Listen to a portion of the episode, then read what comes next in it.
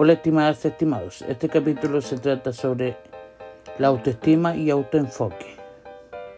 Y vamos a hablar de que si se puede hacer para así nos aceptemos con luces y sombras, cualidades y defectos. Que esto para muchos es fácil de respuesta, pero para otros, como uno, no tanto. Ya que la falta de autoestima y tener en qué autoenfocarse Llamarse uno primero, como para darse postura, para poder avanzar, es difícil al procesar todo esto. ¿Y cómo elevarte si siempre piensas que todo te baja? Por comentarios, por dichos, por cosas que hablan sin conocerte, a espaldas tuyas y después las sabes.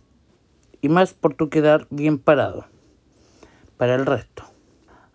Al igual con los que te pasan a llevar, que te limitan el avanzar.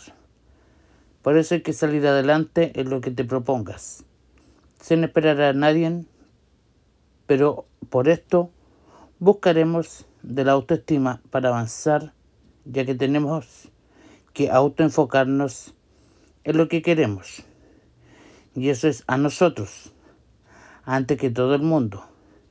Esto no significa que sea mezquino con el resto, pero se trata de subir nuestra valoración, darnos la importancia que debemos tener, aunque muchas veces no volvamos a deprimir o a bajar nuevamente.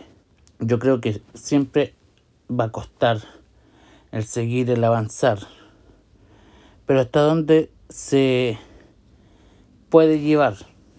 Hay que darse cuenta de que para avanzar y seguir adelante, hay que, hay que buscar con más fuerzas otros rumbos.